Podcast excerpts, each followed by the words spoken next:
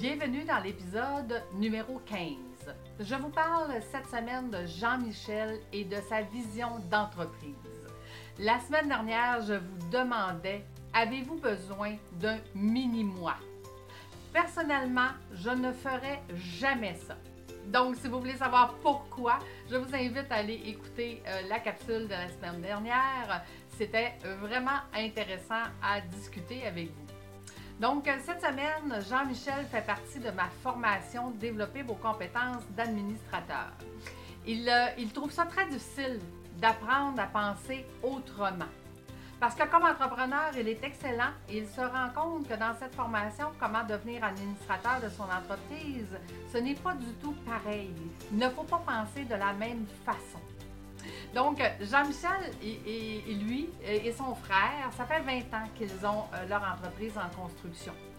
Et euh, dernièrement, dans, je te dirais la dernière année, euh, ils ont vraiment pensé vendre l'entreprise parce qu'ils ne sont plus capables de travailler 12 heures par jour et ils veulent regagner une vie. Sauf qu'ils se sont dit, mais qu'est-ce qu'on va faire d'autre chose? La seule chose qu'on connaît, c'est de travailler dans notre entreprise actuelle. Donc, même si on la qu'est-ce qui nous attend? Que pourrons-nous faire d'autre? Donc, c'est le pourquoi, en fait, ils ont pris euh, la formation que je leur propose, puisque celle-ci offre aux entrepreneurs de développer les 84 compétences qu'ils ont besoin pour travailler sur leur entreprise 12 heures par semaine au lieu de travailler dans leur entreprise 12 heures par jour. Écoutez, Jean-Michel, ça l'insécurise beaucoup. Euh, il ne sait pas s'il va pouvoir y arriver. Mais comme euh, n'importe quelle euh, compétence qu'on doit développer, c'est avec la pratique que nous devenons meilleurs. Et, le sont aujourd'hui, écoutez, c'est sûr que c'est comment comprendre les choses différemment, comment se mettre dans une autre sorte de chapeau.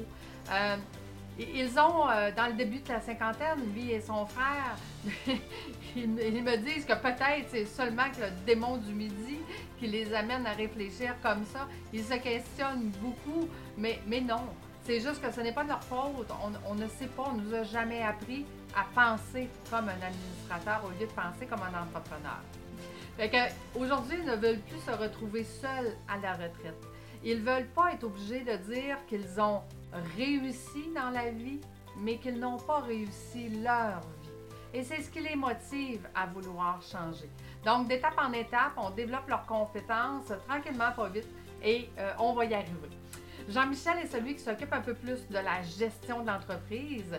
Donc, quand nous avons fait l'exercice de la vision de l'entreprise et non pas celle de la vision personnelle, il n'était pas capable d'écrire. Il n'y avait absolument rien qui lui venait. C'était la première fois que quelqu'un lui demandait de penser à son entreprise sans lui, sans que lui soit à l'intérieur. Donc, je vous donne un exemple si moi je fais ma vision pour moi en tant qu'entrepreneur, je pourrais me dire, ben écoute, moi à la retraite, à 60 ans, euh, je veux euh, vendre mon entreprise, puis euh, je veux avoir suffisamment d'argent pour profiter de la vie, pour voyager, pour m'occuper de mes petits-enfants et ainsi de suite. Si je regarde mon entreprise en tant qu'administrateur et que là je dis, moi à la retraite, l'entreprise ne sera plus mon entreprise et elle devra survivre à moi. Donc, c'est ce qu'on appelle d'avoir de la pérennité de l'entreprise. Donc, qu'est-ce que je voudrais que l'entreprise continue de faire? Quel est le, moi j'appelle ça le testament. Quel est le testament que j'aimerais laisser? Qu'est-ce que je voudrais que mon entreprise continue d'être? Si c'était moi, euh, pour moi, c'était important euh, les employés, exemple. Que je veux qu'ils soient bien traités. Je veux qu'ils soient payés au juste prix. Je veux qu'ils soient considérés dans leurs opinions. Bien, je vais faire que mon entreprise, même si je ne suis plus là, même si elle continue sans moi, va continuer les valeurs que je lui ai données dès le début. Vous savez, les entrepreneurs en construction, ce que j'ai remarqué le plus souvent, c'est qu'ils ont tous leur politique. Euh, dans leur tête. Ils savent comment ils veulent traiter leurs employés. Ils savent comment ils veulent servir leurs clients, mais ils n'ont jamais pris la peine de les écrire. Donc, juste le fait de prendre de notre tête et de les écrire, puis d'être capable de dire à tout le monde, voici nos valeurs, voici ce qui est important pour nous, voici comment on veut traiter nos employés, voici comment un client doit se sentir chez nous. Ça met tout le monde sur le même pied d'égalité et ça met tout le monde dans la même direction pour atteindre ce résultat-là. Donc, quand je fais ma vision de l'entreprise et non pas la vision de l'entrepreneur, c'est ce qu'on vient dire à tout le monde, même si on n'est plus là.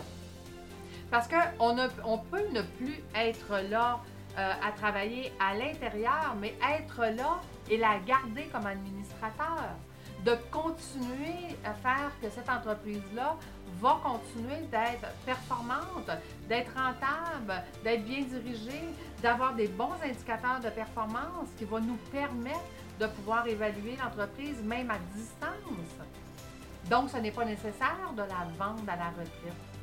Je pourrais passer euh, une de mes entrepreneurs que j'ai vue euh, ça faisait 20 ans qu'elle avait son entreprise et aujourd'hui, elle travaille 5 heures par mois pour son entreprise et son entreprise la rémunère 400 000 par année. Pourquoi elle la vendrait? À 5 heures par mois, est-ce que vous la garderiez, votre entreprise? Sûrement. Donc, c'est ce que je suis en train d'enseigner à Jean-Michel et à son frère. Comment faire pour arriver un jour, à moyen terme, long terme, de dire d'ici, exemple, de 2 à 5 ans, ben, qu'ils passent la moitié moins de temps, et d'ici de 5 à 10 ans, qui passent peut-être seulement 5 heures sur leur entreprise, qui continuent à bien performer. Donc, c'est pas à pas euh, qu'on avance dans ce processus-là du développement de compétences. Donc, les entrepreneurs qui pensent réussir, qui, pour réussir, il faut travailler très fort, ils ont raison. Mais les entrepreneurs qui pensent qu'ils peuvent travailler mieux pour réussir, ils ont aussi raison. C'est une question de développer des compétences pour savoir comment faire. Comment faire pour travailler mieux et arrêter de travailler fort. Donc, ce sont des étapes. Nous avançons dans le processus et d'étape en étape, on comprend qu'est-ce qu'on doit faire, comment on doit se positionner. Et quand je me mets dans ce chapeau-là, euh, c'est quoi les actions que je dois poser? Donc, euh, euh, une chose qu'ils ont décidé, je vous donne un autre exemple, une chose qu'ils ont décidé de mettre en place depuis le début de la formation, ils ont évidemment, dans le domaine de la construction, il y a une grande pénurie, de main-d'œuvre. Et pour être capable de, pallier à cette pénurie-là, on leur a expliqué à un moment donné que la marque employeur à l'interne était très importante. Donc, ils ont décidé de faire un comité avec les employés, les gens responsables des ressources humaines et eux-mêmes pour euh, faire qu'ils allaient développer la marque employeur avec les employés existants. Après ça, on pourra parler de la marque employeur euh, à l'extérieur pour recruter. Ceci a fait deux choses.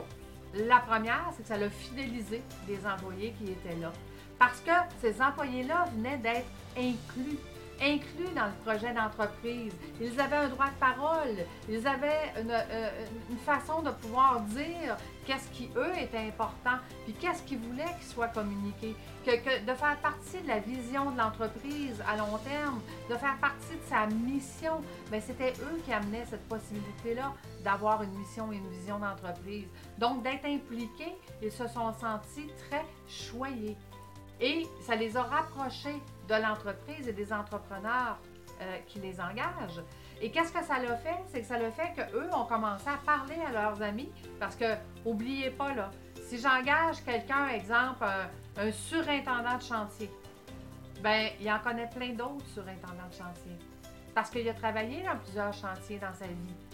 Fait que s'il commence à raconter à ses amis qui, sont, qui font le même métier que lui, Hey, chez nous, ça marche comme ça puis on est traité comme ça, puis on a un droit de parole, puis on est bien traité, puis nos employeurs, ils nous payent au juste prix, puis on est capable de leur dire qu'est-ce que ça nous prend pour être encore plus heureux.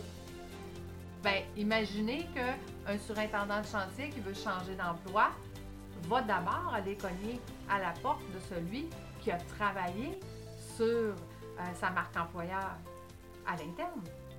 Et là, c'est la marque employeur à l'externe qui est en train de se propager. Donc, ça l'a réglé une partie de leurs ressources humaines et ça l'a impliqué les gens de ressources humaines, les, employés qu'ils avaient maintenant. Donc, vous voyez, ça peut faire une grande différence quand on prend le temps de travailler sur son entreprise. Euh, j'ai écouté, j'ai eu une idée folle la semaine dernière.